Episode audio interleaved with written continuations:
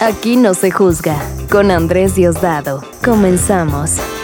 ¿Qué tal? Bienvenidos a un episodio nuevo de Aquí no se juzga. Mi nombre es Andrés Diosdado. Qué gusto que le diste play. Y en esta ocasión vamos a hablar de un tema que acontece a toda la juventud, bueno, a toda la humanidad. Eh, en México, eh, más de 10 millones de personas oficialmente la padecen, pero hay muchos más seguramente que no han sido detectados. Y muchísimos jóvenes como, tú, como yo, la están padeciendo y la están sufriendo, a veces sin saberlo. Y eh, ahora esta generación, la generación millennial, ha sido la generación joven que más suicidio ha cometido en la historia de la humanidad. Tantas cosas que tenemos que nos presionan a, a no ser nosotros, que nos presionan a ser perfectos, que nos presionan al éxito, que nos presionan a tantas cosas hoy en día que probablemente eso seguramente tiene mucho que ver en que este mal crezca y crezca y crezca. Estoy hablando de la depresión. La depresión que es no solamente el estar triste, sino muchas, muchas cosas más. Y para eso traje a un invitado muy especial que déjame decirte que eres el invitado con el podcast más escuchado de toda la temporada. Así que eh, por eso vuelve y volverá muchos más. Es mi terapeuta, sí, el mío justo. Esto es una sesión, de hecho, en su consultorio. Ah, es Edgar Saldaña, psiquiatra y psicoanalista. Bienvenido, Edgar. hola, ¿qué tal, Andrés? Muchas gracias por invitarme nuevamente. Eh, eh, sí, ha sido muy divertido participar en este proyecto tuyo. Y, ah, qué bueno que me dices que ha estado sí, el muy visitado de este podcast. El primero, allí inauguramos este, este proyecto. Pues muchas gracias. Vamos a hablar de, eh, de, depresión, claro, que de suicidio, porque va de la mano. Es un tema pesado, es un tema feo. Sin embargo... Hay que eh, saberlo, hay que decirlo. Eh, exacto. de las cosas que siempre hay que conocer es, hay que tener la imagen del mejor futuro posible siempre, pero también hay que tener en cuenta el peor escenario, porque eso es lo que nos permite irnos cuidando este, de, de los puntos que no debemos de, de, de caer, en donde no debemos de caer eh, y aunque sea pesado este tema, hay que hablarlo con detalle, que todo el mundo lo sepa. Es, así es. Y, ya, una vez que uno se evalúe, bueno, ya poder después evaluarse con alguien profesional. Fíjate que quieras, quieras que no, eh, hablando de eso, de, de, que es importante saber esta información, por ejemplo, cuando yo la padecí todo, pues te queda toda esa información y muchas veces me ha pasado, ¿eh? y de hecho te he mandado amigos, o sea, que los detecto que me doy cuenta y digo, cabrón, lo que tú traes es depresión, güey, ve, ve, atiéndete. Y, o sea, quieras que no, estamos salvando vidas, o sea, veámoslo así de, de, de, fuerte y de radical. O sea, no sabemos dónde terminar ya esa historia de no haberse atendido. Entonces,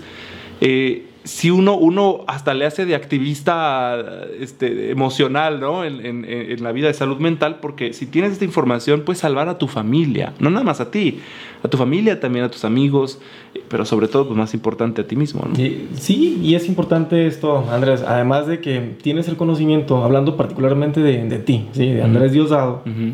eh, porque sí ya han ido varios, ¿eh? Eh, conocidos, amigos tuyos, y este, afortunadamente con, con muy buenos resultados. Sí. Y, y, tienes buen tino. Muy bien. Fíjate, ah, sí, sí, ando cachándoles, a ver qué traen. hablaba que particularmente de ti porque además de que tienes el conocimiento, pero tienes las palabras para poder este, compartir eh, tu visión a tus amigos, que lo tomen como un acto de, de, de cariño, como claro. un acto de, de preocupación, de amor y no como una ofensa de que ve con el psiquiatra. Ajá, y, estás loca, ve, órale. Ajá, ¿no? Ajá. no al, al, contrario, este, desarrollar, eh, además del conocimiento, las palabras adecuadas y también conocer a las personas que tenemos a nuestro alrededor, transmitirles que sientan nuestro cariño, Exacto. nuestro interés sincero. Eh, esa es la manera como la otra persona puede captar el mensaje si le caes mal a alguien, aunque tengas la razón, te va a rechazar. Así es. O si eres un culero para decir las cosas, pues nadie te, va, nadie te va a entender. Edgar, en este caso, comenzando con este tema, ¿por qué, ¿por qué hay tanta depresión ahora? O sea, estábamos viendo que del 2014 a 2015 en México subió 36% uh -huh. los, los casos de depresión. Ese es un número brutal. O sea, 36%. O sea, son 10 millones de mexicanos registrados al día de hoy que tienen depresión. Y pues obviamente sabemos, es como, es como muchos, muchos temas que nunca sabremos en realidad el número verdadero. Sí, mira, ¿por qué aumenta tanto? Yo te puedo decir a, a opinión personal, uh -huh. ¿sí? Opinión personal, ahora, vamos a ver que mi opinión personal, bueno, a final de cuentas está basada en, en textos, en artículos, en, en, En tu estudio. clases, en seminarios de otros psiquiatras, colegas, psicólogos, no solamente psiquiatras. Y este, entonces, pero a final de cuentas te digo mi opinión porque eh, está en investigación.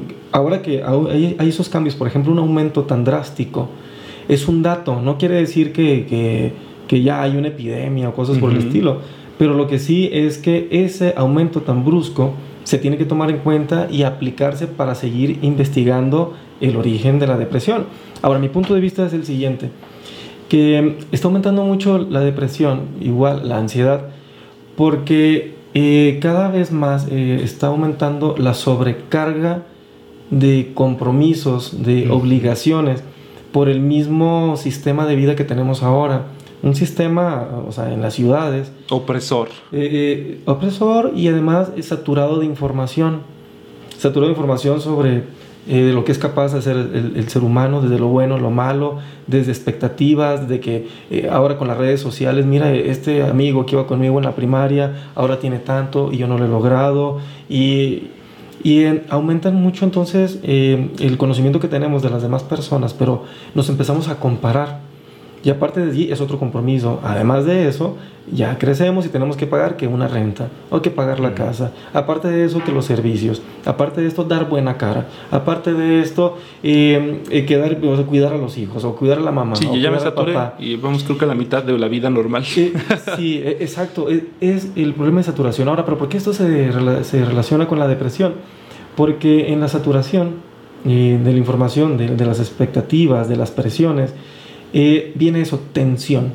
Ujú. Eh, y la tensión impide, de manera eh, directa, la tensión impide el relajarse. Ujú. El relajarse es una cosa indispensable para disfrutar, para sentir placer. Es, es lo que decía en, un- en el- en uno de nuestros podcasts Rosy D'Amico, que decía el venadito cuando lo ataca el león se estresa porque es un sistema de defensa, sale, corre, huye, se salvó, ya, está pastando otra vez y tranquilo. pues. Dice, nosotros los humanos no, es- nos hacen encabronar en la mañana y todo el día estás con el estrés, con el estrés, con el estrés, con el estrés. Porque, el estrés. porque aunque tú no lo veas decir, ¿sabes qué? Yo no veo ningún león, pero lees, ¿no? El león eh, lo detectaron en la mañana, a otro dos león cuadras, allá y, y el león de jefe y- y- Y sí, ahora llevas un león dentro. o sea, el- el- la saturación de información, no solo el, el venadito, como pone ella, eh, ya no lo percibe en su ambiente. El ser humano no solamente trabaja con, con lo que percibe en su ambiente, sino con lo que piensa Ujú. del pasado, del futuro Sí, sí, sí, y de lo que piensan los otros. Y eh, un- el, el ser humano tenso se cuida tanto que todo el tiempo se mantiene tenso, aunque el peligro haya desaparecido. Como tú dices, porque se cuida. Se está cuidando. ¿Y tú, pero de qué? Pues no sé, pues me cuido, ¿no? Entonces está cabrón. se cuida. Por eso el mindful es tan, tan presente en el presente, ¿no? Que quiere traernos al presente porque es un cagadero. Exacto, evitar la saturación de pensamiento y centrarnos en las sensaciones. Es por eso que, pareciera que está aumentando mucho la depresión, porque hay sobrecarga, hay estrés, hay ansiedad por lo mismo y tensión excesiva. Y sabes que, Edgar, creo que también tiene mucho que ver el tema de las redes sociales. eh, que eso, eso siempre que lo sacan a a la luz así como las redes sociales. Siento que es como, como, como tía que no sabe de internet. Pero de verdad, creo que por ejemplo Instagram es una red social que está comprobado en muchos estudios que es la red social que más ansiedad causa. Eh, incluso ya hay estrellas que, que, como Selena Gómez, que ya han eliminado la aplicación por, porque le daña su salud mental. Así lo declaró eh, en alguna ocasión. Y creo que muchísima gente, conozco mucha gente que está viviendo una perfección de maquillaje, de, de atuendo, de... Sí, sí, sí, un, ideal perfecto exterior. Pero la verdadera, la verdad interna es muy diferente. Y, todo esto lo proyectan en su Instagram, en la foto, en el boomerang, en Me Veo Perfecto, el guiñito, claro, por supuesto. Pero por dentro son unas mierdas o están hechos una mierda. Y, y creo que también tiene mucho que ver eh, con esta generación, esa presión que tenemos. Yo, lo, yo de repente hago limpias en mis, en mis redes, Edgar, porque me pasa, ¿eh? O sea, que veo eh, la vida del vecino y, y luego me deprimo, ¿eh? O sea, si digo, ay, ¿y él por qué le está yendo tan chido? Y, y empiezan los pensamientos, ¿no? Eh, Tóxicos. a, querer gobernar y, trato, ¿no? Trato, o sea, no, tampoco no le doy un follow a toda la gente exitosa, ¿no? Porque también me gusta que, que, me inspiren, pero a veces, a veces cala, ¿no? Ese es un ejemplo, cuando tú tienes que eliminar eh, seguidores, porque estás saturado, y no solamente por el número que aparece allí de tantos, ¿no? Sino saturado de sus comentarios. Y normalmente uno de los comentarios se satura, claro, de los negativos, sí. de los que te eh, bajan eh, tu, tu, autoestima. Justo me acaba de pasar la semana pasada, me parece, creo que fue la semana pasada, una cuenta en Twitter que trolea muy popular, tiene doscientos y tantos mil seguidores, me empezó a trolear a mí en Twitter, ¿no? Agarró un comentario en el que yo expuse que, que, lo mejor que podíamos hacer por el Amazonas era dejar de comer carne o reducir el consumo de carne. Yo estoy reduciendo mi consumo de carne, pero en ningún momento, en ningún momento en la frase dije que yo era vegano o que, ¿sabes?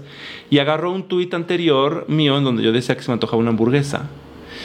Y me empezaron a trolear y a ofender qué fuerte ese. O sea, sí me, sí me pegó, ¿eh? O sea, digo, al final de cuentas no me importa lo que opinen, yo sé lo que hago, yo sé que no estoy diciendo que soy vegano, o sea, estoy diciendo lo que es una realidad. Sigo creyendo que lo mejor que podemos hacer contra el Amazonas es dejar de comer carne, sigo creyéndolo. Pero no por creerlo quiere decir que lo estoy haciendo, o que quiere decir que no, no estoy en la lucha tampoco, ¿no? Entonces, eh, eh, pero, ¿sabes? lo emocional eh, me pegó, me pegó muy fuerte. Iba una persona de Guanajuato y él ni siquiera me pudo entender. O sea, porque se quedó como, como él está muy ajeno a internet. Pero, puta, sentí una vorágine de ruido, de así yo y como todo en eco, así como, ¿qué está pasando, Andrés? Y así, porque es un golpe duro. Yo digo, imagínate gente que esto lo sufre diario, el bullying. Y es un ejemplo de cómo ese tipo de emociones, eh, y eso es uno, más otros que tienes que eliminar. Saturan, estresan, presionan y en el momento que estás tenso con esa vorágine de emociones, pues ¿qué crees? En ese momento, aunque llegue una cosa muy agradable de la vida, aunque te digan te quiero, aunque te digan wow, qué inteligente eres, créeme, no lo vas a sentir. Porque en ese momento tu mente, eh, tus emociones están ocupadas eh, analizando, tratando toda esa información negativa. A eso me refiero, la saturación eh, de emocional eh, en la información, en la parte intelectual, bloquea la capacidad de sentir placer. Y sentir placer, eh, que es uno de los principales, de los dos criterios para diagnosticar depresión, es esa incapacidad de sentir placer. Más también ese sentimiento de tristeza, de soledad. Eh, esos son los, los, los, síntomas, o sea, los dos síntomas principales. Puedes tener uno o puedes tener el otro. Ok, eh, entonces es no sentir placer, es decir, ya no me gusta lo que me gustaba, por ejemplo. E, exacto, por ejemplo, llegó una persona que, que amo, sí, que me, esperaba y me da lo mismo. Qué eh, fuerte, qué fuerte. Puede ser tu esposa, puede ser tu, tu novio, tus hijos. Tu trabajo. Antes me gustaba platicar con mis compañeros, me encantaba este, producir, me encantaba hacer estos eh, documentos, eh, que me felicitaran y después de eso no quiero ir a trabajar. ¿Para qué? Siempre es lo mismo. Y así se lo preguntan cuando anteriormente decían, wow, pues hoy toca la reunión con fulano, vas a ver ahora cómo les voy a demostrar esto nuevo. Y pasión y dejan uno de disfrutar. Los que iban a jugar fútbol, de pronto como que ya se brincan los partidos. Y los que em, iban, no sé, de viaje. O, por ejemplo hasta en las fiestas, ¿no? Ya no van, dejan de ir. Sí, dejan de ir, dejan de ir, este, o se sienten incómodos porque como ya no tienen aquella chispa, porque no lo disfrutan igual. Ahora los demás más bien les preguntan, oye, ¿qué te pasa? ¿Estás bien? Y cuando Se antes eran desconectados. Y, o que dices que cuando van de viaje, ¿qué? Y van de viaje, o sea, antes viajaban, les gustaba conocer lugares nuevos y ahora notan que, que, que no, todo lo ven igual, que flojera, sale muy caro. Y, y así, ¿no? Ven todo lo negativo en esos, en esos viajes, pero, y la persona no se da cuenta. Pero cuando ven algunas fotografías, cuando ven algún amigo que tenían rato que no veían y dicen, wow, ¿sabes qué? Verdaderamente yo disfrutaba jugar fútbol, yo disfrutaba viajar en las fiestas, yo era el que contaba los chistes, no sé, más ingeniosos y ahora no soy el mismo. Eso es uno de los síntomas principales de, de la depresión, el dejar de disfrutar, que le llamamos anedonia, y el otro, y ese sentimiento constante de tristeza, de soledad, de vacío. Que, ojo, a vamos a hablar de eso. Eh, el, el, el, sentir, el dejar de sentir placer, mucha gente juzga a la persona que está padeciendo la depresión y este síntoma de que es una actitud, que es algo de voluntad. Es que, ¿por qué? A ver, párate, ¿cómo no te quieres parar? A ver si está bien. Pa no, tienes que chambear, ¿no? Eh, o sea, eh, los tachan de huevones, los tachan de, de, flojos, de, de, este, como dicen esto, como, como que, que, no sienten, o sea, como, como de insensibles o de muchas cosas tachan han tachado a las personas cuando en realidad lo que están padeciendo es depresión. Sí, y ahora hay que distinguir entre esto, ¿no? Sí, las personas, ya te imaginarás, por cuando ven una persona que era muy alegre, que era muy activo y de pronto lo ven eh, así, ¿no? En la cama, que no sale, evitándolos, pues claro, la mayor parte trata de, de ayudarlos. Y cuando decíamos al principio, ¿no? Que cuentan las palabras, aunque sí hayas identificado que la persona está haciendo mal, en, eh, aislándose. Claro. Y ahora quieres que salga, pues si le dices, ¡eh, hincha huevón! Eh, o, si le dices, sí, no estás ayudando. No seas perezoso, eres igualito a fulano, aquel que más gordo te cae. Uh, me decía mi mamá, ¿no? Ah, creen que con esas palabras la otra persona, ay, sí es cierto, era lo que ocupaba, una ofensa, ¿no? y... Está cierto, es cierto. ay, sí, ocupaba un chinga tu madre, muchas gracias. ¿En serio? Así lo creen. este, Y eso viene desde la cultura anterior. ¿Qué hacían nuestras mamás, nuestros papás? de los que tenían ocho hijos, diez hijos, cuando alguien hacía mal, iban y le, le, decían cómo funcionaba el mundo, iban y le decían cómo eh, se hacía mejor tal actividad o la otra. No, cuando la regaban llegaban con la chancla y bolas. Y bolas y, este, y así se corregía. Pero era otro tiempo. Y este, realmente no era que se corregían, más bien aprendían a fingir que lo hicieran bien para que no le dieran con la chancla. Eh, entonces ahora muchas personas todavía tienen ese, esa teoría, que basta con presionar, con ofender, con ser duro con eh, esta persona que, vieron que no está activo, que está apagado, que está negativo, eh, que ya no es el mismo de antes. Hay que pensar en la posibilidad de que sea depresión y más si tiene más de dos semanas, casi todo el día y todos los días así. Con ese aislamiento, con esa apatía, con esa con ese Oye, por ejemplo, puede ser que haya dos semanas así, luego volver a despertar y luego otra vez otro una semanita. Ahí también puede ser un aunque, tenga aires frescos, digamos, oasis donde no esté sucediendo, sí puede ser también. Sí, puede ser. Ya dos semanas ya no es normal, créanme. Cualquier persona que tenga dos semanas con tristeza. Y que no haya un motivo, o sea, que no se le murió nadie, que no se no eh, termine una relación Exacto, no hay ningún motivo. O sea, aparentemente no hay ningún motivo. Eh, y, la persona cambió evidentemente su manera de ser a una actitud eh, apagada, triste, negativa, quejumbrosa. Este, si cambió su actitud, evidentemente, a como ustedes lo conocían, eh, ya tiene más de una, dos semanas. O sea, ya más de dos semanas, eso no es normal. No es normal. Ojo, no quiere decir que todas las 24 horas del día esté en la cama llorando, ¿eh? O sea, es un sentimiento, ¿no, Edgar? No, no siempre se manifiesta en la lágrima ni en... No, recuerden, puede ser, por eso son estos dos síntomas. Uno, o está triste, apagado, no disfruta de las cosas, ¿sí? Aunque no se queje, que no se sienta triste, que no llore, simplemente no disfruta de la vida, no este, siente ya pasión, ya no es tan alegre, y por lo mismo, claro que va a estar más aislado. O si bien está activo con ustedes, van a ver que está apagado. O sea, no tiene esa chispa. Que tenía antes. eso, o sea, y, no, y no llora, ni se siente triste, ni piensa en matarse, ni nada de eso. Y están los otros, que eso sí se sienten tristes, eso sí lloran, se sienten solos, vacíos. Aquí es muy importante porque me llegó a pasar. todo lo que estoy diciendo me llegó a pasar, muchachos, muchachas, de verdad. Hace, hace poco me dio una, te lo estaba platicando fuera del aire, eh, me, pasó que me dio un down de, depresión, pues a veces el, el, químico no anda bien, ¿no? Y se da un bajón.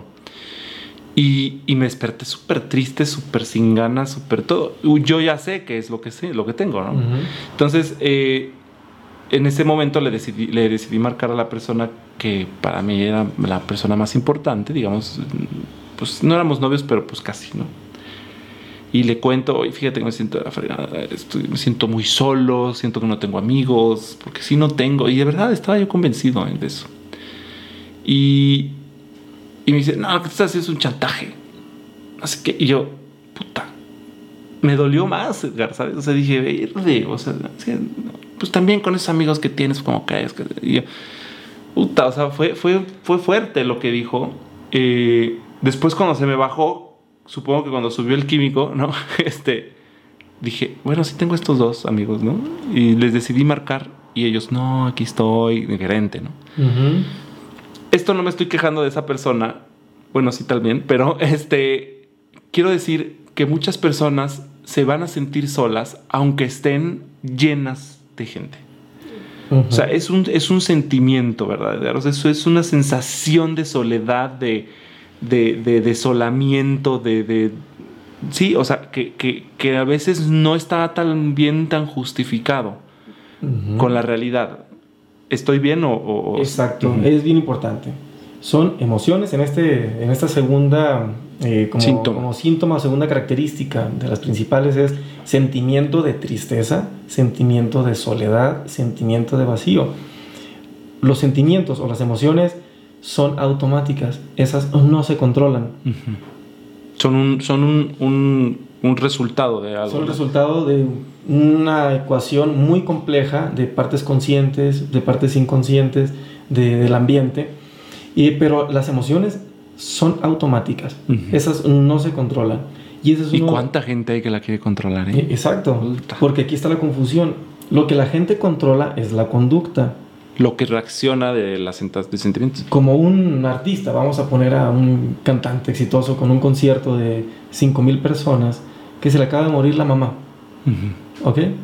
Y, pero es profesional, es una persona profesional, sabe decir, ya, pues, ya murió, también quiero mucho mu- mi público. Claro que están tristes y hemos visto muchos casos, ¿eh? Uy, sí. Y eh, una cosa es controlar las emociones, que eso no se controla, pero ellos controlan la conducta.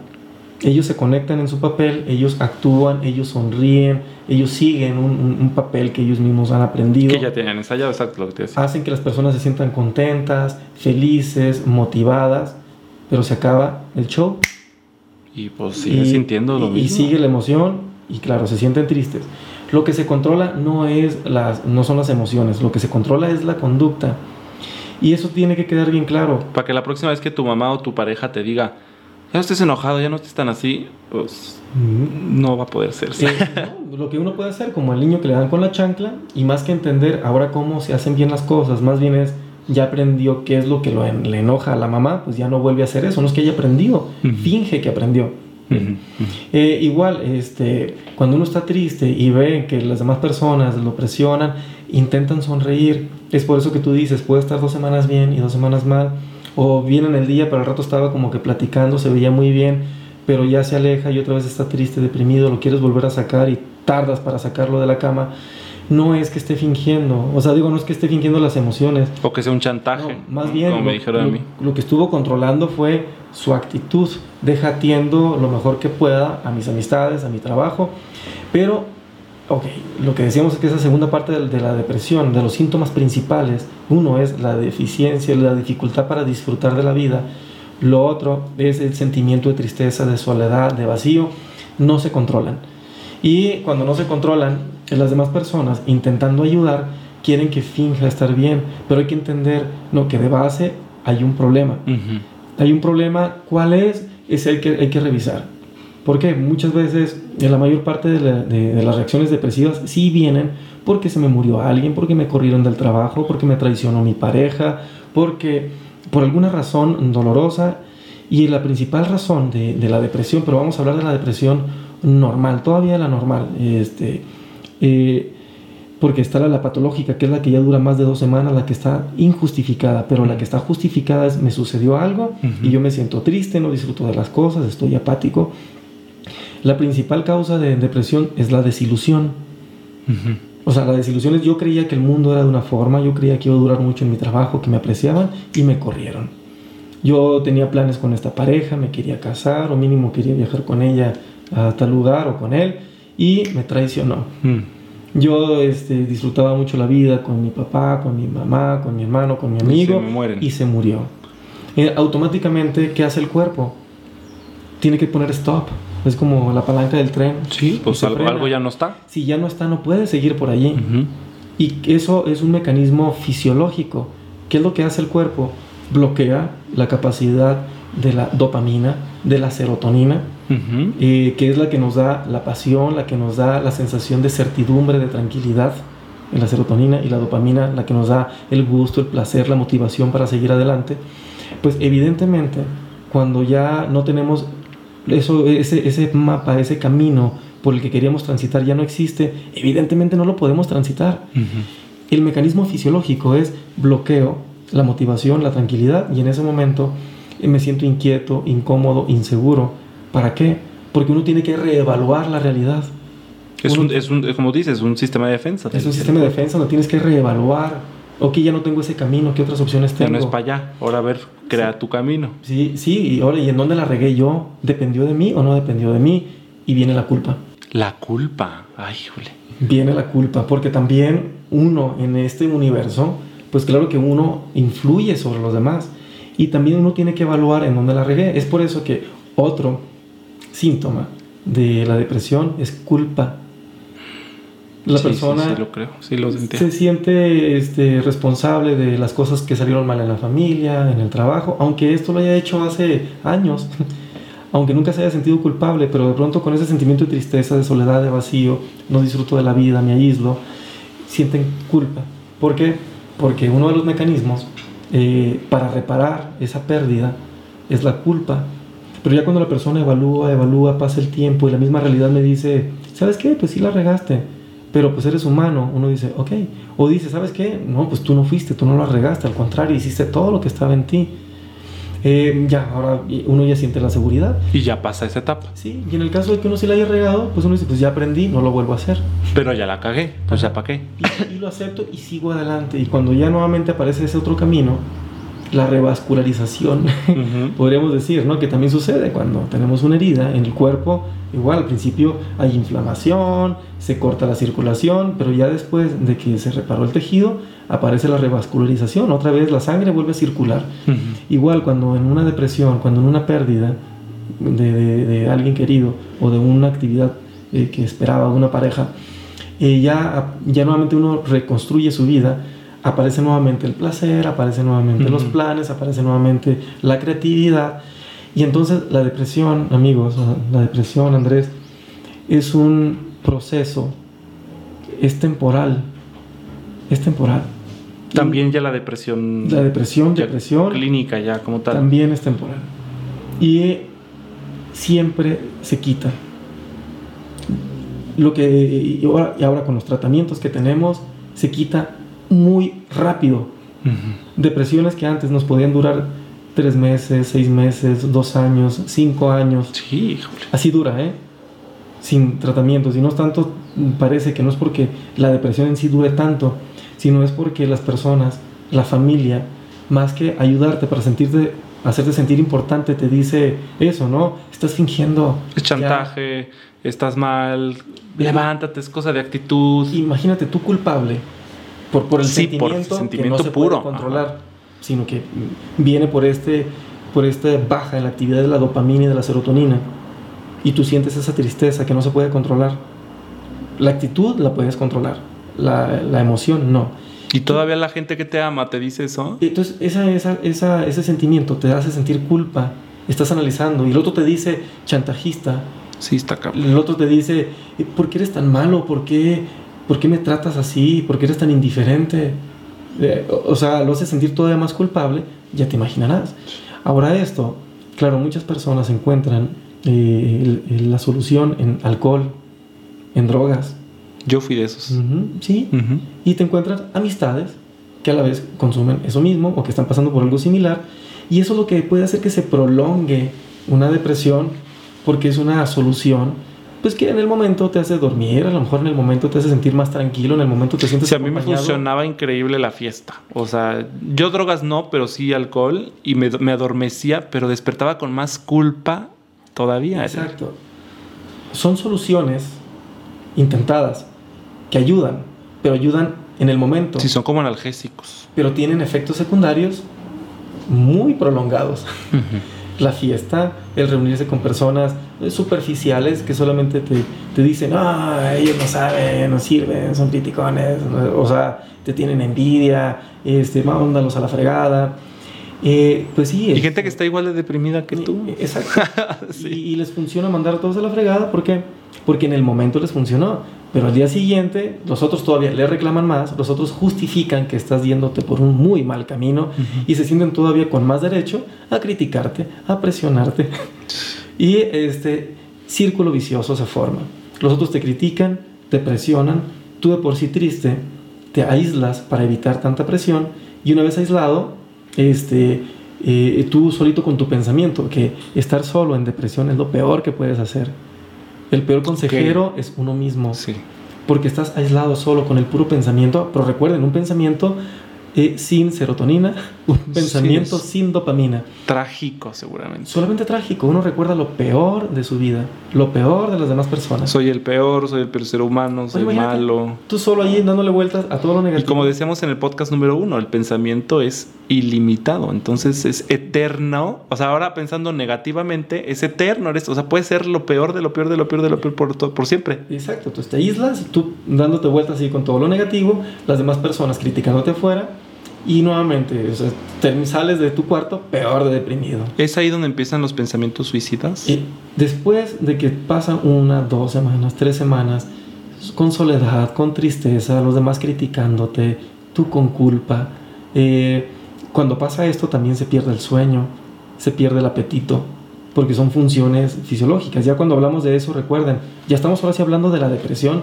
ya el, trastorno, ya la enfermedad este, ya la que se prolongó, no aquella que me dio por una desilusión, eh, la misma realidad al seguir en contacto con ella me hizo corregir, me hizo ajustar el concepto de mí mismo, resuelvo mi problema, sale la depresión. ¿Por qué? Porque ya nuevamente hay esperanza, ya nuevamente hay una visión, ya nuevamente hay seres que comprobé que se mantuvieron allí porque me querían. Esa es la normal. No, ahorita ya estamos tocando la, la, la negativa, la mala, el trastorno, la enfermedad, en donde ya se vuelve un círculo vicioso, en donde ya se mantiene a sí misma y se prolonga más de dos semanas. Ya más de dos semanas, ojo, o sea, ya no es normal. Algo la está manteniendo y la está complicando. Y ya en este punto fallan eh, mecanismos neurobioquímicos, ya sabemos que fallan eh, otras sustancias como factores de crecimiento del cerebro, sabemos que se modifican estructuras del cerebro, modifican su, de, tanto tiempo, ¿no? Sí, es, como el ejercicio. Eh, si vas al gimnasio y haces este, bíceps, créeme que al mes, a las dos semanas, ya vas a poder mucho más peso, tu conejo ya va a estar más grande. También en el cerebro, si piensas aspectos negativos, si estás pensando en cosas tristes, si tienes una actitud este, pesimista, quejumbrosa, créeme, eso va a ejercitar el cerebro y aumentan áreas del cerebro que te haces más negativo. O otras, las placenteras disminuyen su volumen. Fíjate qué impresión. Ajá, es como cualquier, así funciona el cuerpo, igual como el músculo. Ya cuando un problema se mantiene más de dos semanas, en este caso la depresión, ojo, esto ya se convierte en algo real.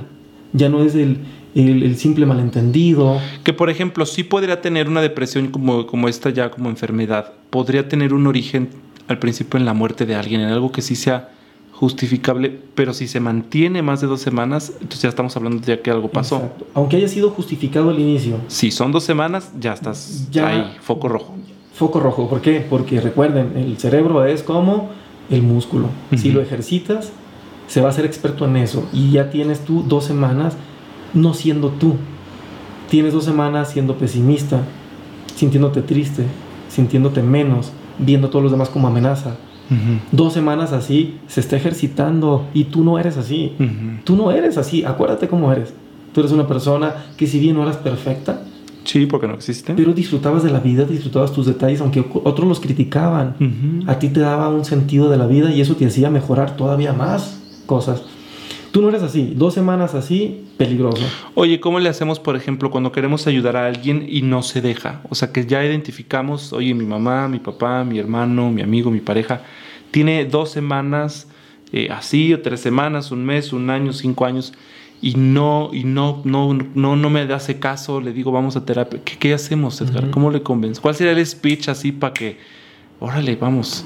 Eh, sí, primero para que una persona eh, ayude, eh, que sepa qué hacer, lo primero es, ya me preocupé. Bueno, una persona que está preocupada por alguien que ve deprimido, ya desde ese momento el paciente es el que está preocupado. Esto es clave. Ok, ok. Ok. Una persona que ya se preocupó por alguien enfermo, De depresión. sí, eh, en ese momento él ya es el paciente. El que se el preocupó. que se preocupó. Ok. Porque para nosotros, los terapeutas, lo que nos importa es trabajar con alguien preocupado, alguien que quiera cambiar. Que vas a tener estas herramientas y va a hacer algo. con Exacto. ellas. Entonces, eh, eh, eh, yo, por ejemplo, si tengo deprimido a mi pareja, yo puedo ir a terapia. Tú ve a terapia. Tengo que ir a terapia. Tú ve a terapia, sí. Pero ¿por qué? No es que tú a terapia para que hables de tu infancia, no. Ay, sí, de, mi pareja está deprimida, pero fíjese que vengo a hablar de otra cosa. No, no, para que no se confunda, porque todavía es un... Es como con las adicciones, que, que- que las personas adictas se internan y le dan terapia a toda la familia. Exacto. Es eso. ¿Por qué? Porque es bien conocido que el problema de las adicciones es un problema eh, ambiental. Alguien que está deprimido y no acepta ayuda, pues ese es el problema, porque si alguien está deprimido y si acepta ayuda, pues no tiene ciencia. Decir, mira, yo tengo la tarjeta, a mí me platicaron de un psicólogo, de un psiquiatra, que es muy bueno. Eh, si la persona pide ayuda, pues claro que la va a tomar. El problema no es ese, el problema es cuando el paciente cree que verdaderamente no vale la pena vivir, cree, son que, cosas más fuertes. cree claro. que, que él ya es un peligro para todos O que no tiene remedio. que no tiene remedio. Entonces, ¿qué sucede cuando ya ves que ya no hay futuro, que ya no hay remedio? Uno piensa en la muerte, que es otro síntoma de los más graves de la depresión. Entonces vamos a tomar en cuenta que tenemos una persona que está convencida de que no vale la pena vivir, pero nosotros sabemos que él no es así, que ella no es así. Uno ya es el paciente. Ok. ¿Por qué? Porque me preocupa. Yo no. Si esa persona se enferma, si empeora, ¿quién crees que se va a sentir peor? El que estaba preocupado y no logró ayudar. Hay que ir a terapia, pero no terapia psicoanalítica, no a psicoanálisis.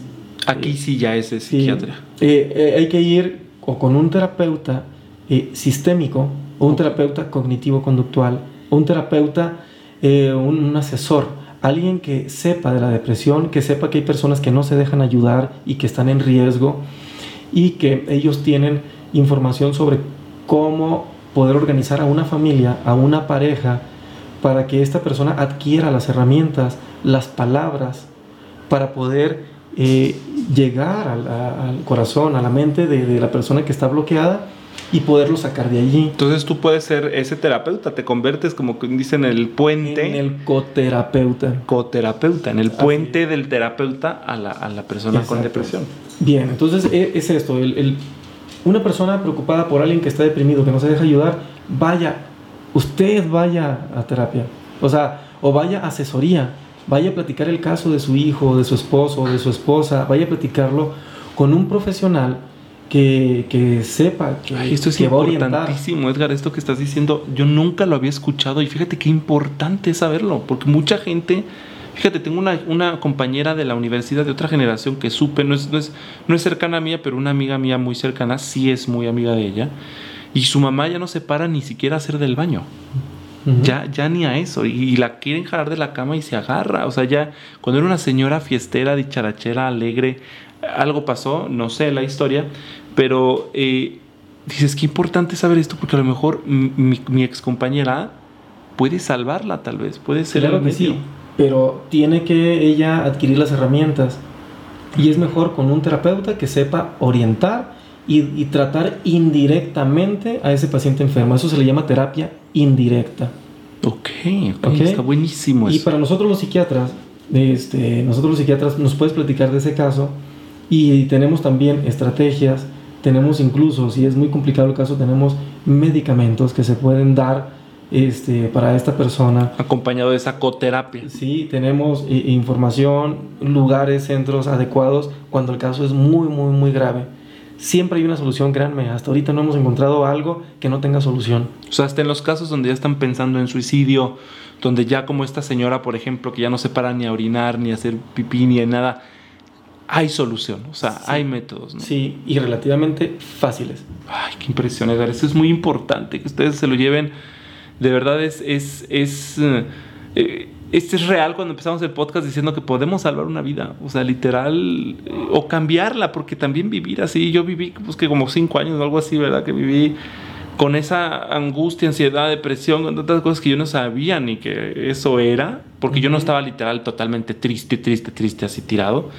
Eh, pero sí, sí dices, puta, o sea, le- me pudiera, si alguien hubiera tenido esta información y hubiera llegado conmigo, a lo mejor me hubiera ahorrado esos, a lo mejor no cinco, los cinco años, pero por tres, ¿no? Y hubiera sido un súper paro que me hubieran ayudado en ese momento. Entonces, esta información es súper valiosa y yo no sabía esto de la coterapia, fíjate, qué, importante es eso de que podemos salvar a alguien más aunque no quiera ir a terapia. Sí, vamos a partir de esto. El mejor médico, el mejor psicólogo para uno es uno mismo. ¿Sí? El, eh, y uno mismo también puede eh, ayudar a las personas que están a tu alrededor. Uno puede, pero como todo, pero tienes que estar entrenado. O sea, no nomás porque se te ocurrió. Yo, o sea, si leo, si me conozco a mí, si sé ponerle nombre a mis emociones, a mis pensamientos, si yo me conozco Ujú. y yo sé cuándo funciono bien y cuándo funciono mal, yo mismo puedo solucionar mis problemas. Claro. ¿Ok? Eh, ¿Cuál es la clave? O sea, la clave es que uno mismo, uno solo, uno se vuelve loco, o sea, uno se pierde. El ser humano está hecho para vivir en sociedad. El ser humano está diseñado. La mayor parte de las funciones del ser humano son funciones sociales. El sonreír, el llorar, el empuñar la mano, todas son funciones sociales la mayor parte de las funciones del ser humano, no crean que es el latido del corazón, este, el- el- la filtración del riñón. No, la mayor parte de las funciones son funciones sociales. Fíjate. Porque el ser humano eh, interactúa, se conoce a sí mismo a través del reflejo con tu familia, con tus amistades. Entonces, ahora cuando yo me refiero a que uno es el mejor psicólogo, el mejor médico de uno, no es de que yo solo, aislado, no. Es yo me conozco mejor porque pues yo me siento, puedo darme cuenta que estoy mal. yo sé que estoy pensando. Claro.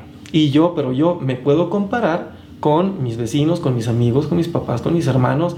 Entonces yo sé cuando soy valioso. Eso lo vimos en el autoestima, ¿te Ujú, acuerdas? ujú. Que eh, a través de, de- del estar uno en sociedad, en comunicación con otros, uno sabe si eso que hice fue valioso para los otros Ujú. o si eso que hice dañó a los otros. Pero porque yo vi la reacción de las demás personas. Yo soy consciente que eso partió de mí, yo fui la fuente de ese beneficio o de ese problema. Y a eso me refiero, ya cuando uno es consciente, ¿quién mejor que yo para saber qué siento? Pero, este, como todo, eh, afortunadamente existen los terapeutas, afortunadamente existe la ciencia, la psicología, la psiquiatría, que conocemos cómo funciona la mente, el cerebro, el cuerpo, la conducta, desde tiempos este, remotos, Ujú. desde hace algunos años, desde diferentes culturas. De eso se encarga la psicología, de eso se encarga la psiquiatría. Hay gente que dice, yo, mi esposo no cree en la psicología, doctor. Mi esposo no cree en esas cosas. Pues esto no es religión. exacto, exacto. No. Es ciencia. Sí, es, es ciencia, es estudio. Es como decir, no creo en los mecánicos, doctor. Sí, pues, Güey, el mecánico todo el día está con fierros, con tornillos, con... ¿cómo no vas a ¿Cómo, verle? cómo no vas a ver? Claro. Claro que sabe más que tú cuánto pesa Claro. un- una pieza que otra, más que tú, porque todo el día está con eso. Y no solamente eso, él aprendió de su maestro, aprendió de sus mecánicos, él ya la regó, arregló Claro. carros. Los no echó a perder. ¿Cómo vas a decir, yo no creo en los mecánicos, doctor? Decir, yo no creo en los psicólogos es lo mismo. Un psicólogo, un psiquiatra estudia la mente, cómo funciona la mente feliz, estudia cómo Tu funciona la mente, mente. y te puede ayudar a Sí. salir adelante. Entonces hay que acercarse con un terapeuta. Oye, Dar, por ejemplo, eh, entonces ya quedamos en esto. O sea, es curable todo Sí. caso de, de depresión. Tarde que temprano, en poco tiempo, en meses, en meses puedes estar Días, días, semanas. semanas, puedes estar Sí. muy bien. Eh, y, yo lo he visto contigo, como, como, con mis amigos que incluso han ido contigo, los veo de verdad en sesiones tres, ya te están, digo, ay cabrón, ¿qué les pasó? ¿No? Este, e, eso es eso es súper importante. También creo que hoy en día le hemos dado mucho romanticismo, sobre todo los más jóvenes, eh, a los trastornos y a las enfermedades mentales. Eh, donde el activismo, y ahora que está tan de moda el hablar de, salud mental, eh, eh, estamos hablando mucho de salud mental, sobre todo los jóvenes, en las fiestas incluso yo lo veo, se habla de, salud mental, pero siento que estamos romantizando el tema. Hay que actuar, ¿no, Edgar? O sea, sí, sí, ya lo detectaste, sí todo, pero pues sí, estás poniendo que eh, la historia en Instagram diciéndolo, eh, a lo mejor hay gente visto, de verdad he visto hasta biografías de, de Twitter, biografías de Instagram, donde lo ponen ¿eh? como una característica después del nombre que eso, Rosy D'Amico podría hablar de, eso más, más profundo en el tema de energéticamente estás amarrando el, el, eh, el, trastorno a tu vida para siempre, cuando lo pones casi casi que en tu acta de nacimiento. Pero hablando del, del tema que nos compete aquí, es que hay que actuar. O sea, si ya lo identificaste, sabes que lo tienes, pues ve para que se quite. No es, no es como que tengas que vivir toda tu vida con, con, con tristeza, con desolación, porque pues es... Eh, a mí me pasó, yo, ¿no? yo nunca que pensé en matarme, Edgar. Imagínate, yo vivir ahí 15 años con la depresión nunca va a matar, no se va a acabar. O sea, imagínate qué fuerte. Pues mejor me actúo, me atiendo y ya en días lo puedo resolver. Sí, ya me acordé del término, porque antes de, de iniciar te decía, me acuerdo del término que utilizaban los maestros tal vez no exista la palabra, pero glamurizar. Glamurizar, pues sí tiene sentido. ¿Es sí, el glamour de, yo tengo depresión. sí. Oh, el tema de cena, para cena. Sí, voy con mi terapeuta, este, así, ¿no? Entonces, por un lado está bien. Qué bueno que la persona que ya esté en el lenguaje eh, lo comparta, claro. Qué bueno que ya esté, eh, que se hable de depresión, eh, que se, aunque uno diga yo la tengo y uno la presuma, eh, pero hay que distinguir. Ya ahorita el término depresión, este, igual como bipolar, está muy utilizado. y, y, aquí al final de cuentas uno dirá, ¿esto es bueno o es malo? Yo creo que es bueno. Porque ya está en la mente de nosotros. Una vez que ya está en la mente, ahora nos corresponde a nosotros, los profesionales, en proporcionar, en poner a la mano, como contigo, por eso te agradezco la invitación a, aquí a, tu podcast, que nosotros tengamos la oportunidad, los profesionales, el mecánico experto, o sea, el, profesional en salud mental experto, en compartir la experiencia, la experiencia, y de esta manera ponerlo a la mano de todo mundo, y ojalá y esto llegara a todo el mundo, ¿no? A los ya casi 7 mil millones de habitantes del planeta. Este, no, creo que ya más. Seguramente. Eh, que llegara a todo el mundo porque aunque las personas distorsionen, digan que tienen depresión y que lo presuman, que lo glamuricen, háganlo. Pero a final de cuentas, eh, no porque una persona me dice, este, oye, esto te va a hacer feliz, no por eso lo voy a comprar. No, uno mismo lo prueba, uno mismo le pregunta, oye, ¿tú ya probaste esto? Oye, ¿y a ti cómo te fue con esto? Y para eso son las redes. Las fake news, por ejemplo, allí están, se esparcen, pero ya no creemos en ellas. Hasta que no alguien de, de mayor categoría lo confirma o lo desmiente, o cuando ya es una tendencia, uno dice, entonces sí es cierto. Y así, eh, qué bueno que este término de depresión está en boca de todos. Y no importa que se equivoquen. Lo importante es hablar del tema. De hablar, y lo otro, y yo los invito, y tú los invitas, a que ahora pero escuchen al experto.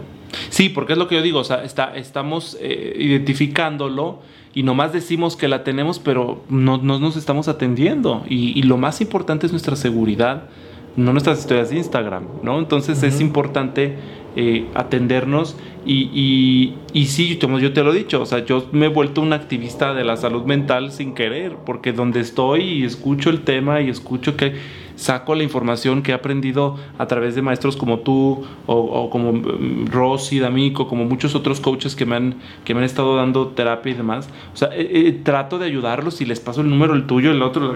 O sea, para tratar de ayudar. Creo que sí es importante que el tema eh, se esté hablando y, según lo que marcan los expertos en, en, sociedad, esto va a crecer mucho más, mucho más, mucho más y cada día tendremos más tiempo, más dinero y más disposición para atender nuestra salud mental.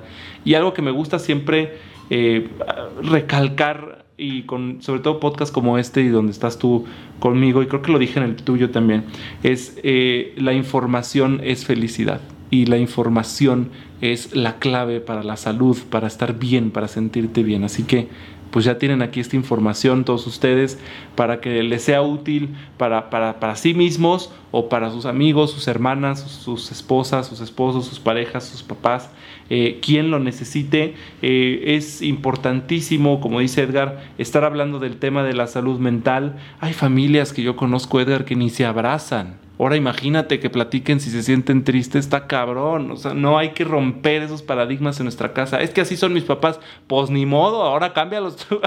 Empieza a hablar de los temas porque es bien importante compartir nuestras emociones, nuestros sentimientos para saber si están bien, si estamos bien. De repente, cuántas personas eh, en sorpresa han, han, visto morir a sus hijos en un suicidio, a sus papás, eh, y no tenían ni la menor remota idea de que algo estaba pasando. Y fue porque nunca preguntaste cómo estás, cómo te sientes. ¿Cuántas parejas eh, eh, no te preguntan, oye, ¿qué, ¿cómo te fue? ¿Cómo estás? Es bien importante el estar hablando de nuestras emociones. Así que ahí se los dejamos. Edgar, muchísimas gracias por haber estado aquí, por darnos tu tiempo, porque sé que tú estás en friega todavía en terapia, terapia, terapia. Seguramente vas a tener que ir corriendo de aquí, pero este, pero este, muchas gracias por estar aquí, por compartir de tu, de tu eh, expertise y de tu información para salvar, salvar a más personas. Muchas gracias. Sí, igual, este, muy agradecido y estamos listos listos para eh, todos los que sean necesarios y, esta oportunidad de, de, compartir lo que conocemos es, es un, la verdad es un gran favor. Yo no me siento a gusto acumulando información, acumulando pues conocimiento. solo. Y aquí me siento mal, me, me dan indigestión. Yo tengo que sacarlo, tengo que compartirlo, dárselo a, quien creo que mejor le puede funcionar. Y yo creo que darte la información a ti, Andrés, este, es lo mejor que se puede hacer porque tú, bueno, tienes muchas personas que te siguen, que te escuchan. Y pues para mí es, un placer, estamos aquí eh, listos para lo que sea necesario. Ahí pueden seguir a Edgar en, redes sociales, está como Edgar Saldana, ¿no? Porque es Saldaña, pero la ñ no, no existe en, en, usuario. Este, de todos modos ya saben que en mi página web andresdiosdado.com hay en expertos, ahí está Edgar, ahí está su perfil y todo para que lo contacten. Ahí pueden hacer una cita directamente en su Instagram, ahí tal cual, le pueden hacer, hacer cita y ahí los va a atender perfectamente. Muchas gracias Edgar y gracias también a ustedes que se dan el tiempo de escuchar y de ayudarse y de hacerse sentir mejor con toda esta información. Van a ver que poco a poquito ahí vamos cambiando o mucho muchito vamos cambiando este para mejorar y para sentirnos mejor con nosotros mismos. Mi nombre es Andrés Diosdado y mira si estás triste, híjole, pues atiéndete, no te preocupes, mira aquí, aquí no se juzga. Esto fue Aquí no se juzga con Andrés Diosdado. Sigue el contenido de Andrés Diosdado en Instagram, arroba Andrés Diosdado o hasta la próxima.